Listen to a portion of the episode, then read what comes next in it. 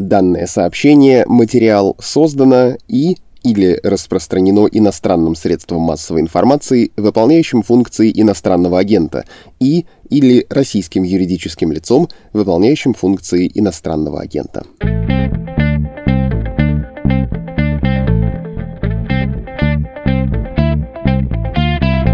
Здравствуйте, это «Медуза», подкаст о новостях, которые долго остаются важными. Он называется «Что случилось?». Действующие лица. Я Владислав Горин, а также специальный корреспондент «Медузы» Андрей Перцев. Андрей, привет. Привет. И социолог, политолог, публицист Константин Газа. Привет, Костя. Коллеги, привет. Позвольте мне длинно, но это необходимо, обрисовать диспозицию. У нас с вами нынешний понедельник, как у Стругацких, начинается в субботу, в том смысле, что вы, ведущий субботнего выпуска, что случилось о российской политике, вы сделали два дня назад эпизод «Пророчество», которое гласило, что Дмитрий Медведев, бывший президент, бывший премьер, нынешний заместитель Путина в Совбезе, также лидер партии «Единая Россия», пойдет лидером партийного списка на выборах в Госдуму и, быть может, станет спикером парламента, чтобы снова занять одной из ключевых должностей в Российской Федерации, вернуть себе былое величие. Андрей Перцев еще до подкаста статью написал на «Медузе» со ссылкой на свои источники, что Медведев как глава списка — это базовый сценарий для партии. И тут бац, происходит суббота. Съезд партии, Путин, который в партии не состоит, но является ее лидером де-факто, говорит, в Думу единороссов поведут министр обороны Сергей Шойгу, министр иностранных дел Сергей Лавров, главврач коммунарки Денис Проценко, руководитель образовательного центра «Сириус» Елена Шмелева Шмелева, а также детский омбудсмен Анна Кузнецова. И ты, дорогой Андрей, пишешь прямо в субботу статью с немного обидным заголовком, я вот сейчас точно процитирую, «Унижение Дмитрия Медведева, когда председатель «Единой России» узнал, что не идет в Думу, и как разрешились другие интриги съезда партии». Господа, давайте сегодня объясним несколько вещей нашим слушателям. Я бы выделил три основных пункта, ну, может, четыре. Во-первых, почему ваш прогноз не сбылся? Во-вторых, это вы ошиблись, недооценили, переоценили? Или в российской политике происходит нелогичное противоестественное движение. Третий пункт. Что все это значит для неизбежного транзита власти? И мое ощущение, что это все очень плохо для неизбежного транзита власти. Ну и также, может быть, мы успеем с вами проститься с нынешним не самым славным составом Госдумы, встретим без оптимизма новый, но давайте с Дмитрия Медведева по схеме «Что произошло и что это значит?». Я бы предложил тебе, Андрей, начать вот как раз с того, что произошло, почему не сбылось. Ну, надо еще сказать, что есть похожий на мой материал материал BBC о том, что если кратко и мой материал пересказывать их, что Медведева буквально поставили перед фактом, да, поставил кто Путин, что он не возглавит список, а сами единороссы, в принципе, готовились именно к лидерству Медведева, да, и, в принципе, какие-то прикидки по стратегии, там, по лозунгам, еще чего-то. Сейчас придется немножко как бы корректировать.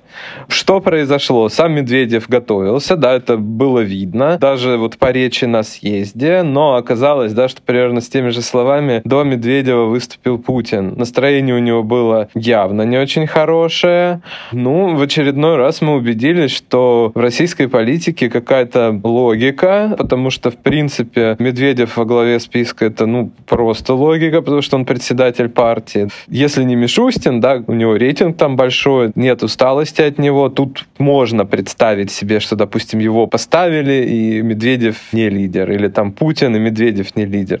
Так как Мишустина, ни Путина не было, Медведев по логике должен был возглавить список, но не возглавил. Да, это вот называется волюнтаризм, да, и полное ручное управление Путина вот всем, чем можно, которое отходит и от прагматики, в принципе, и от ну, какой-то логики партстроительства, да, что вот есть партия, лидеры, там еще кто-то, потому что в пятерке-то только Шойгу состоит в партии, остальные, в общем-то, нет. Это люди левые для единороссов. Левые не в политическом смысле, а левые в жаргонном смысле. Да. Кость, ты также это оцениваешь как нарушение логики, как волюнтаризм? Я бы немножко здесь зашел со стороны того, о чем мы с Андреем говорили в субботних выпусках, начиная с, собственно, самого начала.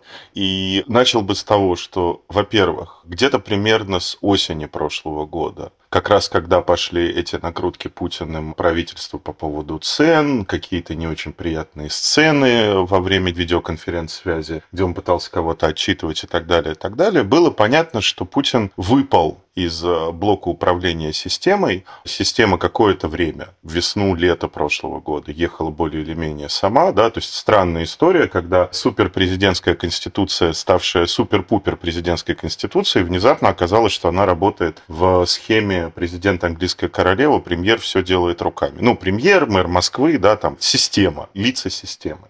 Путин прилаживался к тому, чтобы вернуться в этот блок управления, начиная с конца прошлого года.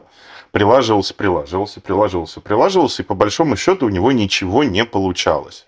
Он поставил страну на дыбы этой гигантской войсковой группировкой весной на границе с Украиной вертожек, но к гражданскому управлению это снова не имело никакого отношения. И дальше произошла тоже та история, о которой мы с Андреем много говорили.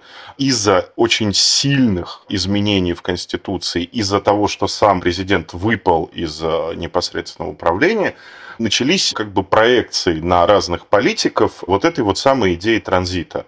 И в итоге так вышло, что два политика, на которых этот транзит стал светиться сильнее всего, это оказались Медведев и Мишустин. Ну, наверное, правильно сказать Мишустин и Медведев.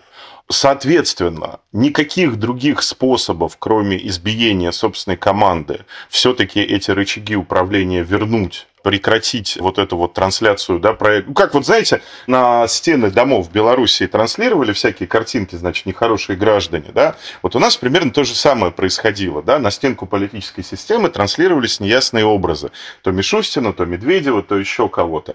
Вот, грубо говоря, вчера Путин этот проектор сломал. Сломал он его какой ценой? Во-первых, понятно, что Путин боится конкуренции с представителями собственной команды, Поэтому на выборы партию поведут люди, которые, а, не имеют никакого отношения к партии, б, не имеют никакого отношения к э, политической деятельности, ну, в том смысле, в котором мы говорим о внутренней политике, с, оба соискателя, оба жениха в этом, значит, красивом кавказском ритуале, оба жениха получили пыльным мешком по голове. Одного вызвали на съезд да так, что главный редактор их Москвы в Твиттере буквально утром в субботу написал, что а что-то, кажется, Мишустин возглавит список. И хочет, хочет. И хочет, да. И там тоже более-менее понятная была ситуация. То есть, видимо, раньше, намного раньше, чем мы все, Алексей Алексеевич Венедиктов узнал, что Медведев список не возглавляет, но будучи человеком точно так же логичным и разумным и понимающим эту систему не хуже, чем мы, а может быть и лучше, как бы следующий логичный вывод какой? Если это не Медведев, то это Мишустин. Если это не действующий глава партии, то это действующий премьер. Окей, церемония публичного унижения, очевидный страх конкуренции с представителями собственной команды, слом конституционной традиции, согласно которой премьер возглавляет правящую партию или хотя бы имеет отношение к предвыборным активностям, очередное унижение Медведева, потому что, ну, тоже на самом деле понятно, чего Путин испугался, выросло новое поколение людей, как бы, которые уже не помнят разгром Болотной, я имею в виду там городскую молодежь, которые, несмотря на фильмы Навального и так далее, и так далее, могла бы увидеть в Медведеве какой-то месседж, какое-то обещание. Этого Путин не хочет. Путин хочет, чтобы результат Единой России был максимально не политическим и максимально не был связан с какими-то фигурами, которые эту партию могли бы представлять. Он хочет, чтобы этот результат был в чистой воды административным. Лавров находится вне внутриполитической повестки. От слова совсем я напомню его интервью по поводу того, что значит, ну что вы, граждане, все время смотрите на холодильник, надо родину любить. Вот этот человек сейчас во главе списка правящей партии, который идет на выборы, в разгар очень тяжелого, может быть, второго по тяжести после кризиса 8-9 годов экономического кризиса. Да? И министр обороны, который единственное, что в позу позавчера сказать смог с трибуны съезда, какой великий Путин. Это очень много говорит о том, насколько Путин был слабым с осени до вот сегодняшнего момента, насколько он боится любых коалиций внутри своего окружения и насколько он сам боится тех самых политиков, которых он сам вывел на авансцену. Спасибо, Костя. Я еще один заход вот на эту логику произошедшего потом сделаю, но хочется перейти к тому, к чему ты, собственно, уже перешел, к обсуждению персоналей. Во-первых, люди и эти лица волнуют, очевидно, зрителей и наблюдателей избирателей, тех, кто смотрит на происходящее. Вот давайте персонально этот состав пятерки обсудим. Как и других паровозов списка, точнее списков региональных, это все достойно обсуждения. Я рискну повторить поименный федеральный список. Шойгу, Лавров, эти двое явно ни в какую думу не пойдут. Плюс процентка Кузнецова-Шмелева, ну тут кто-то может и пойдет, вот Кузнецова, да, например. Но слушайте, во-первых, большинство этих людей именно что паровозы. Повторюсь, они не пойдут ни в какую Государственную Думу. Это пункт номер один, и, кстати, в случае с региональными списками все еще намного циничнее. Большинство лидеров списков губернаторы, то есть эти люди, которые заранее не собираются никуда идти. Это какая-то игра совершенно невероятного цинизма. Это какой-то просто, я бы даже сказал, анекдот. Ну как живете? Весело спросил Брежнев. Хорошо живем, пошутили рабочие в ответ. Ну, то есть э, избиратель же тоже понимает, что никакие они не кандидаты. Пункт второй. Вся эта ложь, она имеет и второе дно, потому что вот это колхозное советское псевдопредставительство, хотя нет, советское было лучше, там хотя бы были какие-то настоящие рабочие или люди у станка стоявшие, а тут предельная имитационность. Не настоящий военный, Шойгу никакой не генерал, что бы он на себя не надевал, он не военный. Лавров не дипломат. Вы извините, Костя, ты особенно, я думаю, поспоришь с этим, но мне кажется, что человек, запомнившийся фразой «дебилы, блядь», и мы это потом запикаем, но важно привести цитату целиком, он демонстрирует свою некомпетентность. Так дипломатия не делается. Вот этот хамско-мачистский инструментарий нынешнего МИДа — это просто неэффективная стратегия работы на внешнеполитической арене. Да, я не буду спорить, я согласен. Министр иностранных дел, который дает понять, что его в принципе люди вообще как порода, да, как вид биологических существ, задолбали до такой степени, что он смотреть уже на них не может с высоты своего величия. Ну, он не дипломат, значит, он не политик. То есть, если он не дипломат, как ты говоришь, значит, он еще и не политик, плюс ко всему. Да, и я продолжу. Кто там еще псевдо-педагог? Звучит странно, но вообще выдвигать в качестве представителя очень большого сообщества, многотысячного сообщества учителей, педагога, организатора, менеджера образования, который находится в исключительных условиях, в смысле финансирования, работы с экстраординарными детьми. Но это такое, я бы тоже это к разряду псевдо отнес. Ну и защитница прав детей, которая, конечно, настоящая многодетная мама, у нее есть семеро своих, их она, наверное, защищает. А вот насчет всех остальных детей есть у меня сомнения. Я забыл еще про Ценко, да, вот его много сейчас критикуют за то, что он сначала сказал, что не пойдет, потом ему якобы позвонил Путин, и как я Путину откажу, конечно, пойду. Вот я его не готов за это ругать, но он просто не настоящий кандидат, он, может быть, проходит по вот этой двойной лжи только через первый фильтр того, что он вроде и не хочет, да, никуда идти. Что персонально думаете об этих фигурах? Ну, проценка, да, получается, что он всеми силами показал, что он не хочет. Ну и, в принципе, разговоры, что мне позвонил сам Путин, ну, это, считай, заставили, да. Если честно, я сомневаюсь, что он позвонил. Ну, передали, скорее всего, доверенные люди. Ну, честно сказать, все это вызывает сомнения, да, потому что, ну, вот как передавали там Медведеву привет, в том числе через меня, да, люди из АП и около АП, и через коммерсанты, через РБК, что вот рейтинг у него не очень, рейтинг, антирейтинг большой, еще чего-то, значит. Ну, хорошо. Но, например, да, Мишустина рейтинг больше 50%. Его рейтинг больше, чем рейтинг «Единой России», значит, Мишустин прибавляет что-то «Единой России». Рейтинг Шойгу и Лаврова ниже рейтинга «Единой России». Да, это можно рассуждать, как мы видим, как это удачно, что это вот самые популярные министры, еще чего-то, но на самом деле, если посмотреть, их рейтинг ниже, чем рейтинг «Единой России. Рейтинг «Единая Россия» по ВЦИОМу последний 30,5%, рейтинг Шойгу 19, рейтинг Ларова 17. Это люди из пула власти, да, то есть, в принципе, те же россияне, которые в ЦИОМ отвечают мы за «Единую Россию», они же уже за Лаврова и Шойгу. То есть они не прибавляют в рейтинге «Единую Россию», скорее всего, ничего. И вряд ли Медведев сильно убавляет. Прости, перебью. Мне кажется, с Шойгу еще важная мысль. Действительно, есть очень старая мысль, очень старое предположение, что Шойгу — это супер популярный политик, ну, все-таки глава МЧС в трудное для страны время, а вот участие в этих выборах покажет действительно, что не такой уж он и популярный, что это миф во многом. И, кстати, возможно, выключит его из какой-то гонки преемников, прости господи. Можно я вмешаюсь про анкетный вопрос? Что мы опять вот кидаемся словом рейтинг? Какой нахрен рейтинг? Значит, есть вопрос доверия. Доверие в отношении всех ниже Путина – это вопрос, грубо говоря, узнаю, не переключаю телевизор, когда его показывают. У Шойгу и у Лаврова эти показатели, простите, колеблятся вокруг 20%. Да, они самые узнаваемые деятели путинской команды, если мы говорим о простых россиянах, которые в основном получают информацию из телевизора это не имеет отношения ни к тому, что вы называете рейтинг, то есть к готовности проголосовать за человека, ни к тому, что называется политический портрет, да, то есть совпадение политического портрета и электората партии с политическим портретом и электоратом того политика, которую к этой партии прикрутили. Медведев мог принести Единой России некоторые дополнительные голоса к ее, условно говоря, двухъядерному электорату, да, то есть бюджетники и принужденные к голосованию корпоративной мобилизации. Ни Лавров, ни Шойгу никакого дополнения к этому не принесут, никакого взноса в копилку партии не дадут, просто потому что они точно так же, как Единая Россия, являются продуктами одного и того же телеконвейера. Поймите, это три шампуня, сделанные на одной фабрике. Более того, это не политический показатель доверия. Это известность пополам с в данный момент нравится, не нравится. Кушать могу, кушать не могу. Ну, хотя бы так. Ну, что-то мы сравниваем, и видно, что даже если это, ну, как-то разное, да, что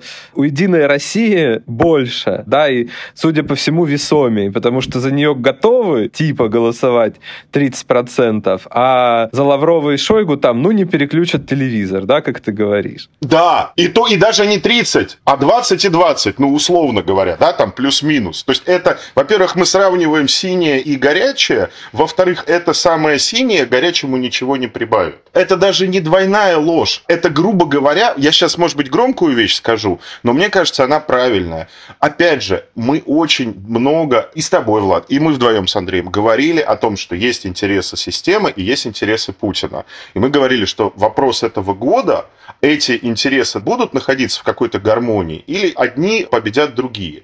Вот эта конфигурация списка показывает, что интересы Путина победили интересы системы, интересы путинизма. Если сегодня утром, уже понедельник, я цитирую Потас, пресс-секретарь президента, говорит, что вы знаете, тот факт, что Володин, Собянин и Медведев не вошли в список, не значит, что они плохо работают в партии. Если уже спустя два дня это требует пояснений от пресс-секретаря президента, значит, эта ситуация действительно внеплановая, чрезвычайная, и эту ситуацию не понимает сама система. Она аномальная в каком-то смысле. Да, она для системы, она для путинизма аномальная. Она уже для самого путинизма, в общем-то, является не классической, аномальной и непонятной. Я напомню, что говорил Андрей в э, субботу. У нас на 25-й минуте, переслушайте, я задаю Андрею вопрос. Как ты считаешь, может быть список просто из хороших авторитетных людей, в котором нет ни Медведева, ни Мишустина и никого из действительно таких вот больших политиков? Андрей говорит, я считаю, что это очень маловероятно, потому что система этого не поймет. Вот прошло два дня, этот вариант сбылся, который мы считаем самым маловероятным, и уже видно, что система его не понимает. Смотрите, у Лаврова сколько будет мероприятий, как вы думаете, предвыборных? Ну, два, да, ну, объективно, учитывая его загрузку, что у нас сейчас с США отношения, вроде там работы много, ну, у него будет два ивента. Ну, еще, знаешь, скажем так осторожно, что и здоровье у него не сильно как бы позволяет устроить предвыборный тур. Да, да. У него будет два ивента, причем не с людьми. Это будут два ивента с какими-то волонтерами и с какими-нибудь детьми, да, понятно. У Шойгу будет полтора ивента максимум, потому что он министр обороны, у нас еще угроза вообще военных действий никуда не делась и три человека... Вот, Влад, спасибо, что ты сказал по поводу Кузнецова и Шмелева, потому что посмотри, насколько это циничная логика. Вот это вот как бы для богатых детишек есть кандидат, для особых детишек, а вот есть для бедных детишек кандидат. Вот это вот для семей, которые себе ничего не могут позволить, вам Кузнецова. А вот это вот для семей, которые считают, что они могут себе что-то позволить, которые какие-то надежды в связи с детьми питают. Вот вам Шмелева, да, может быть, в Сириус попадете. Ну, это какой-то, это уже просто уже за гранью, ребята. Смотрите, я вот эту вторую часть списка, неравную этих трех, хотел бы обсудить обсудить отдельно, потому что про Лаврова и Шойгу здорово, что мы до этого договорились. Они на самом деле не являются, конечно, никакими кандидатами, еще и в том смысле, что это аватары Путина. Я, кажется, заимствую вашу лексику, вы уж мне это простите. Ну, то есть это Вячеслав Михайлович Молотовы при Иосифе Виссарионовиче. Они, в общем, номер вторые, только номинально, не представляя собой никакого особого веса. Это не спутник даже космического тела, это, собственно, часть этого космического тела под названием Владимир Путин. Что касается вот этой второй популистской, популярной части списка Кузнецова, Шмелева, Проценко, они что-то могут принести? Они что-то дадут в смысле симпатии и голосов, если мы все еще находимся в логике какой-то избирательной? Ну, про Шмелеву вот Костя не даст соврать, мы долго вспоминали, кто это. То есть у меня вертелось, потому что ее крутили в Володинске еще времена как какого-то деятеля Народного фронта. Но конкретно кто это? Вот, ну, потом всплыло, да, Сириус. И это мы. Люди, которые более-менее интересуются там политикой, раскладами. Сириус, надо понимать, что для Путина конкретно вот он интересен и важен. И то она просто, вот как сказать, это кто? Сразу возникает вопрос, что она дает? Какой-то символический педагог, а почему? Россиянин должен голосовать за символического педагога непонятного? Я затрудняюсь ответить на этот вопрос. Ну, смотрите, Померанц педагог, да, покойный Александр Наумович Тубельский педагог. Она не педагог, она менеджер от образования. На секунду, да, то есть это не история про то, что у нас как бы правящую партию на выборы поведет действительно великий учитель. Это не так. Причем там же отдельно интересно, что и Кузнецова, и Шмелева – это политики, которых вытащил Володин. Это володинские люди, но которые уже, видимо, находятся в совершенно автономном плавании. Какая повестка этих выборов с точки зрения того, что происходит в стране? Рост цен, рост тарифов на ЖКХ, проблема вакцинации, Наверное, ну, политическая компонента зависит от того, будем воевать, не будем воевать. Сейчас очень сложно на эту тему какие-то делать прогнозы ни Шмелева, ни Кузнецова в данном случае не являются даже приманкой для избирателя, просто потому что у них нет такого уровня известности. В России очень сложно получить большую федеральную известность. Это долго, это тяжело, нужно в это очень много вкладывать. У них такой известности нет. Я не уверен, что избиратель вообще заметит их существование, особенно за фамилиями Шойгу и Лаврова. Что касается Проценко, мне кажется, это креатив самого президента. Я, наверное, бы с Андреем поспорил. Я думаю, что он ему на самом деле звонил. У нас иногда так бывает, как бы, да. Другой вопрос. Если кажется кому-то, что наличие главврача коммунарки в списке каким-то образом может повлиять на, например, вакцинацию, окажется, там замысел-то с Проценко вообще связан не с выборами, а с тем, что если мы в рамках избирательной кампании в список засунем главврача и лицо борьбы с ковидом, ну, медицинское лицо, как бы он символ борьбы с ковидом в стране, но объективно, то что-то может измениться с точки зрения, значит, отношения россиян к вакцинации. Ну, извините меня, пожалуйста, здесь элементарная политическая логика говорит прямо обратное. Если у вас 70% граждан при наличии вакцины по тем или иным причинам в течение полугода не привелись, Почему вы считаете, что наличие символа борьбы с ковидом каким-то образом привлечет их к партии власти? Мне кажется, нет. Мне кажется, ровно наоборот. Ну, более того, Проценко где известен в основном? Все-таки в Москве, да? То есть это, ну, отчетливо такой московский персонаж. И отношение-то к нему, насколько оно положительное, да? То есть для многих это же символ вот человека, который заставляет вакцинироваться, ну, принуждает как бы словами, обосновывает карантин, там, какими-то ужасами пугает, да, потому что для людей совершенно не очевидно, там, заполненность больницы, еще что-то.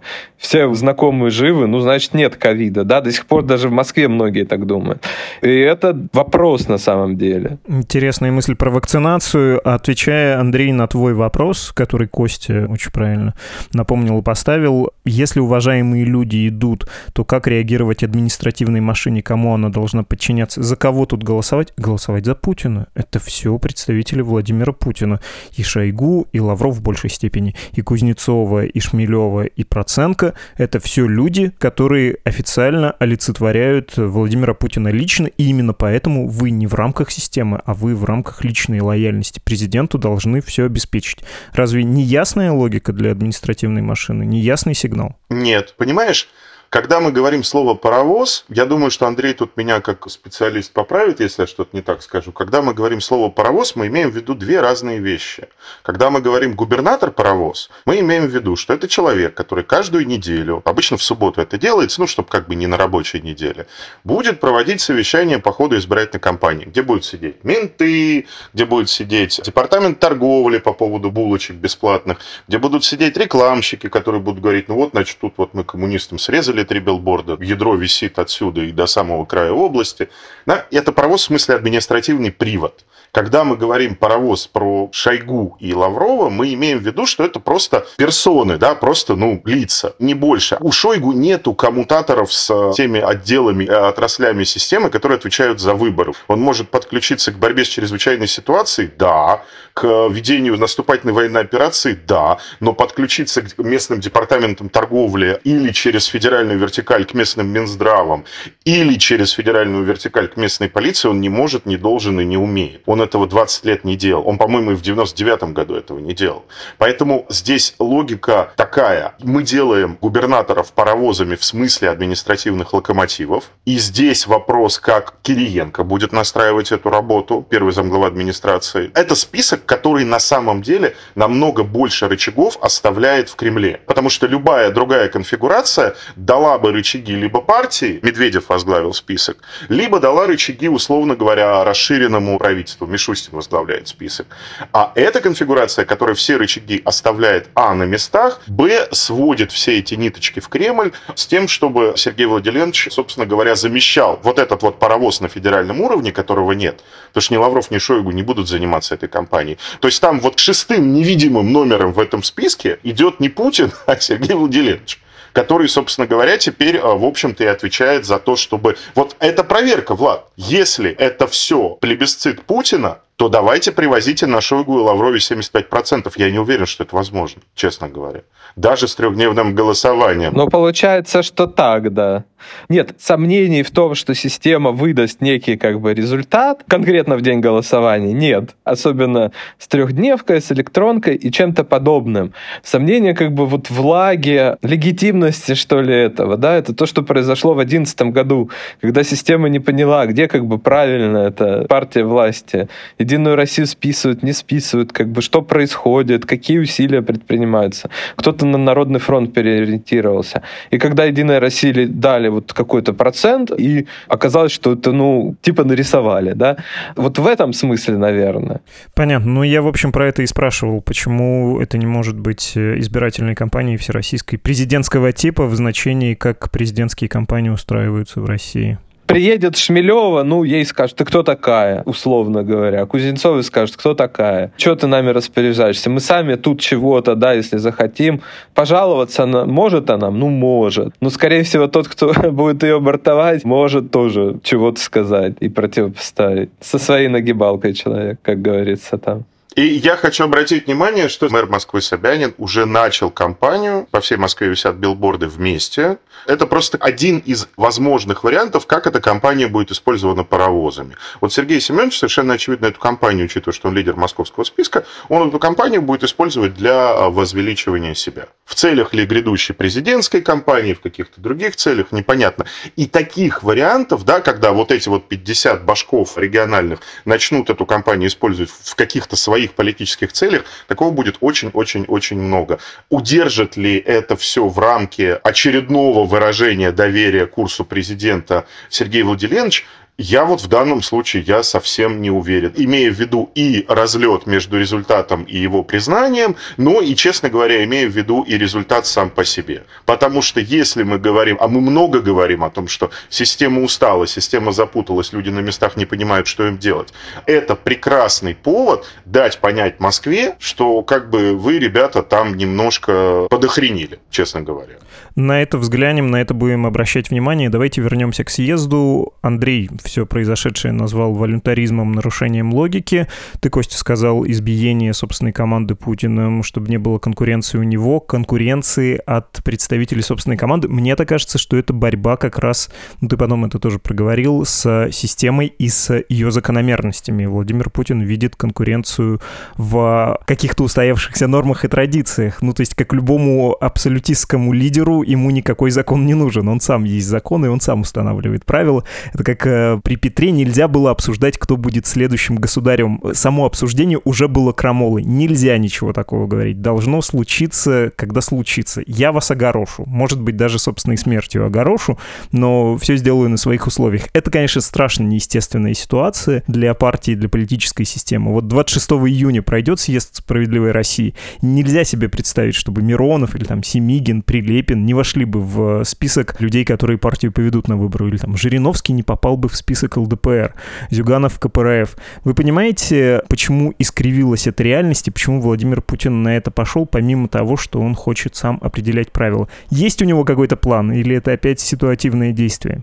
Влад, я всем рекомендую зайти на сайт Кремля, и посмотреть короткий двухминутный ролик возложения цветов президентом к памятнику Александра Третьего и особенно внимание обратить на то, как президент спускался с вот этих вот двух ступенек постамента памятника. Просто очень внимательно, если хотите в замедленном режиме, посмотрите, пожалуйста, как этот человек, которому еще нет 70 лет, ему 70 лет исполнится только в следующем году, спускается с двух ступенек. Наша гипотеза, которую мы с Андреем считали рабочей до, собственно говоря, 14.00 субботы прошлой недели, выглядела следующим образом. Есть объективные проблемы со здоровьем, есть объективные политические причины для того, чтобы постепенно начинать плавный, управляемый процесс передачи власти по сценарию гонки преемников, по какому-то другому сценарию. Это технический вопрос, это можно придумать так или иначе. И более того, есть совершенно очевидная, большая, красивая причина уйти в виде новой конституции, которая является его политическим наследием и политическим завещанием. Нам было показано, что эта гипотеза, даже если она верна с точки зрения состояния здоровья, а мне кажется, ну здесь более или менее все понятно, я говорю, просто видео видео посмотрите внимательно.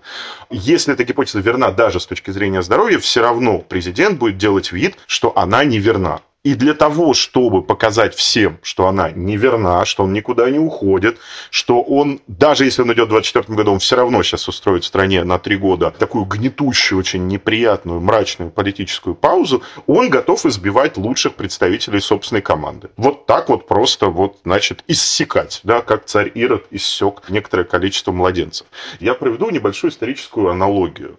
Товарищ Сталин, 19-й съезд партии, октябрь 1952 года, после него Октябрьский пленум партии, на котором товарищ Сталин обрушивается с разгромной критикой на двух своих аватаров, на товарища Молотова и на товарища Микояна. Похожая ситуация с нынешней, похожие, да, то значит, вот и тот плохой, и тот плохой. Причем там типологически похоже, потому что записывают очевидцы историю. Медведев, Молотов, да, Микоян, конечно, Мишустин. Абсолютно, понимаешь? Более того, это по организации похоже. Они сидят на пленуме, и Сталин, старый Сталин, чтобы не перепутать, в один карман Френча он засовывает предложение по составу президиума ЦК, а в другой карман Френча он засовывает состав по предложениям в кандидаты ЦК, чтобы не перепутать, понимаешь? Но там, по крайней мере, у Сталина Сталина была политическая логика. Он вот этих вот новых кандидатов члены ЦК, это как раз тот момент, когда он начинает возвышение молодых секретарей. Брежнев, Суслов и так далее, и так далее. То есть, избивая членов своей команды, Сталин, по крайней мере, делал это ради того, чтобы расчистить место для каких-то новых людей, которых он расстреляет, но потом. Здесь даже этого нет. То есть это уже даже не сталинизм. Это даже не политический расчет, связанный с тем, что, ну ладно, хорошо, Медведев был и остался либералом. Ну понятно, ну открываешь его интервью коммерсант, ты понимаешь, ну что человек там наплел, да? Вряд ли это Владимиру Владимировичу понравилось. Там Мишустин, да, ну слишком любит заигрывать с э, общественным мнением, с народом. Но здесь нет даже альтернативы в виде хотя бы того, что Путин приходит и говорит, вот они молодые секретари, да? Влад, ну мы бы поняли, если бы сказал, вот Дюмин, вот Миронов вам во главе списка списка. Миронов в смысле охранник, э, ярославский губернатор, Дюмин охранник, тульский губернатор. Но мы бы поняли, мы сказали, ладно, чувак, ты начинаешь гонку преемников как бы с нуля, с новыми кадрами. Окей, это политика, но то, что ты делаешь, ты говоришь, вот вам мамочка для богатых семей, вот вам мамочка для бедных семей, вот вам проценты, чтобы вы не забыли привиться, и два старых, значит... Э... Уважаемых человека. Да, да, и два уважаемых старых товарища, просто чтобы вы не забывали, значит, что мы встали с колен и можем повторить. То есть можно сказать, вот, Путин это сталинизм. Да ни хрена, это хуже, чем сталинизм. В этом вообще нет никакого политического смысла, кроме одного смысла. А я так могу. Еще рекомендую зайти на сайт Кремля. Посмотрите восьмую фотографию со съезда, где Владимир Владимирович аплодирует Дмитрию Анатольевичу, выходящему читать свой доклад. На выражение лица посмотрите. Вот более чем достаточно для понимания того, как мы все оказались заперты, в общем-то, уже не в системе каких-то политических расчетов, о которых ты говоришь со своими гостями, Влад, мы говорим с Андреем постоянно. Мы просто оказались заперты внутри конкретных возрастных психологических проблем человека, который просто боится, что у него заберут власть. Не вовремя. Да, не вовремя, хотя у него этой власти столько, что ее уже локомотивом не увести. Уже понятно, что вот то, что у него есть, это на одного человека не разрезается. То есть это триумвират придется потом устраивать. Когда и если он уйдет. Вот такой Кощей. То есть мы вышли за границы политики даже в логике системы. Мы вышли за границы политического смысла даже в логике путинизма. Это противоречит интересам и системы, и путинизма, то, что произошло.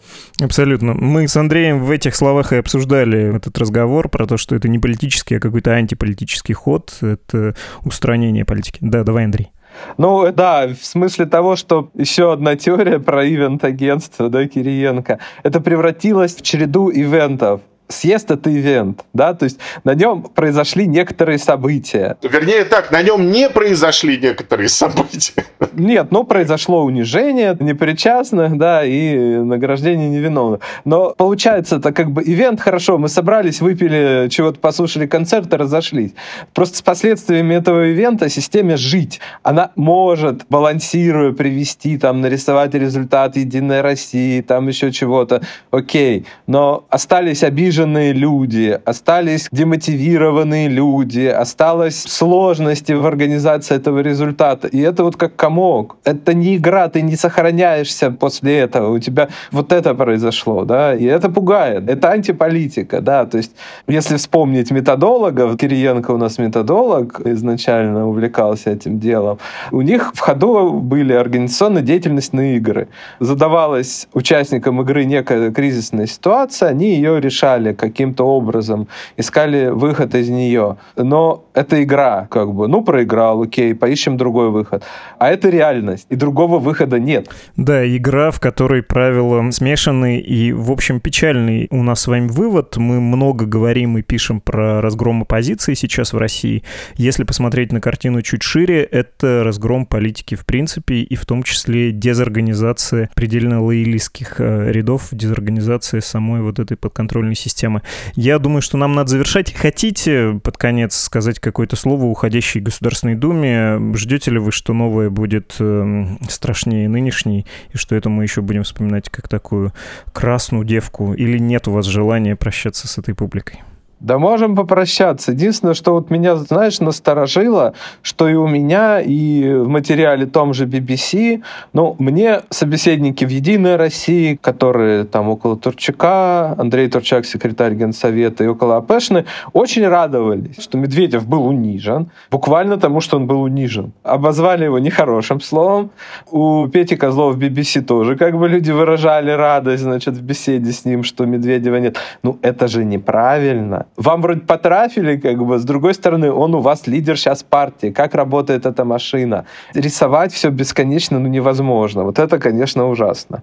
Госдума, да вот это будет интересная, наверное, история, сочетание такого жесткого пропагандистского щита новое, да, в виде Евгения Попова, телеведущего, там, Вассермана, эрудита и антизападника, кто там у нас еще есть политолог Олег Матвеевичев будет, да, то есть вот это все.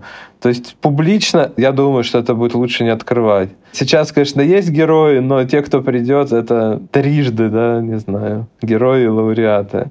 Можно я не с Думой попрощаюсь, а скажу два очень коротких напутствия, если вдруг кто-то нас слушает, слушают, слушают нас во всяких разных кабинетах. Главное, чтобы телефоны не слушали. Да это им уже пофигу, я им не пользуюсь. Вот первое я хочу сказать, уважаемые дорогие руководящие работники, посмотрите, пожалуйста, на бывшего министра открытого правительства Абазова, умирающего на судебном заседании от ковида. Посмотрите, пожалуйста, на выражение Дмитрия Анатольевича Медведева вчера. Посмотрите, пожалуйста, на то, как уважаемого второго человека в стране премьера высвистали на съезд съезд заставили посидеть, как мальчика на стульчике, не дали слова, не дали слова председателю правительства.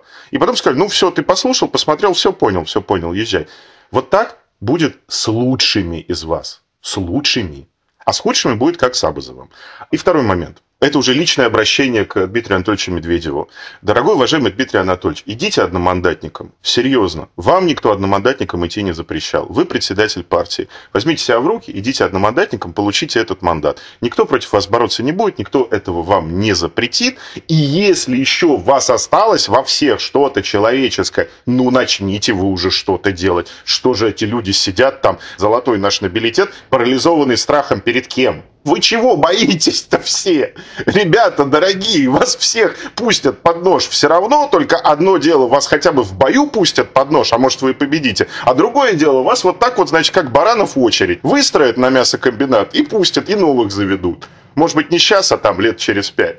Эта политическая элита, либо она начнет себя спасать от Путина, либо, ну, уже тогда, Влад, бессмысленно с кем-то прощаться, да, потому что не надо тогда уже ничьих фамилий учить. Потому что фамилии можно выучить, а через два года окажется, что все эти фамилии уже на мясокомбинате новых завезли. Ну да, и завезли Шмелеву, да. Да, и чего? И нахрена нам было учить вот эти все тонкие дистинкции? Турчак, Неверов тоже был руководитель партии. Зачем мы всем этим занимались-то? Если их всех, как стадо баранов, тупо вот в один отсек отсек гонят оппозицию, но по-плохому. В другой отсек как бы дружественно, да, но гонят власть. И тех, и других гонят, в общем-то, по одному и тому же адресу. Ну, вы давайте делайте уже что-нибудь. Как бы нельзя так дальше жить, товарищи дорогие. Вас же на вилы поднимут потом, если царь вас в расход не пустит. Извините, это была эмоциональная реплика. Напрасен, боюсь, твой, Костя, призыв, но, в общем, предельно ясен. Какие у вас планы на субботу-то? Расскажете или рано еще? Мы хотели про прививки поговорить, но мы пока не знаем, что будет сегодня в Госдуме и что вообще будет. Как бы мы боимся уже загадывать до четверга. Хорошо, что у вас богатая жизнь. Жизнь богаче, да. Спасибо вам огромное. До встречи в субботу. И очень рад был вас услышать. Влад, спасибо, что позвал. Пока-пока. Пока.